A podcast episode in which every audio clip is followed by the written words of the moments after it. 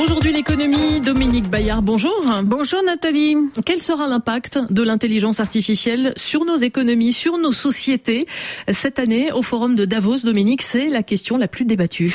Oui, une trentaine de sessions sont consacrées à l'intelligence artificielle et les principaux acteurs de cette révolution technologique sont présents dans la station des Alpes suisses pour répondre à toutes les questions et bien sûr pour lever les doutes que suscite euh, l'IA. Cet outil accessible dans le grand public avec ChatGPT fascine, mais il effraie aussi les chefs d'entreprise. Les multiples études sur la question publiées en amont du forum renvoient tout un écho assez inquiétant. Sondés par les organisateurs, les dirigeants d'entreprise voient l'IA comme un risque pour nos sociétés.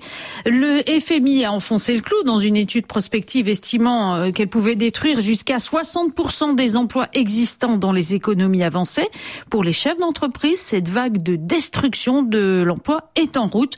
Le cas des dirigeants interrogés par euh, PwC estiment que des emplois vont disparaître dès 2024 sous l'effet euh, de l'intelligence artificielle. Des patrons qui euh, adoptent l'IA, mais avec pas mal de réserves. Avec plus de gêne que d'enthousiasme, d'après l'enquête menée par Deloitte. Beaucoup se sentent tenus de recourir à l'IA pour abaisser les coûts plutôt que pour innover. Les deux tiers du panel ayant déjà introduit une dose d'IA dans leur entreprise sont partagés sur les effets.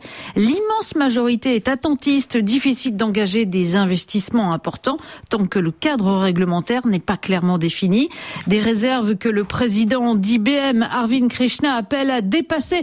Il fait partie des patrons répétant à libitum que l'IA va dégager une hausse stupéfiante de la productivité. Il faut y aller maintenant, indique-t-il, pas dans deux ou trois ans. Ce qu'il faut noter, Dominique, c'est que l'engagement des chefs d'entreprise est très variable d'un pays à l'autre. Oui, alors et bien sûr, il est très fort dans le berceau euh, de l'IA, les États-Unis aussi dans les pays qui en ont fait un pilier de leur développement, comme la Chine ou les pays du Golfe. C'est au Moyen-Orient que le niveau de formation dans l'entreprise est le plus élevé, à 11%, et en Europe le plus faible, à 5% seulement. Mais il y a aussi des disparités très très fortes d'un pays à l'autre.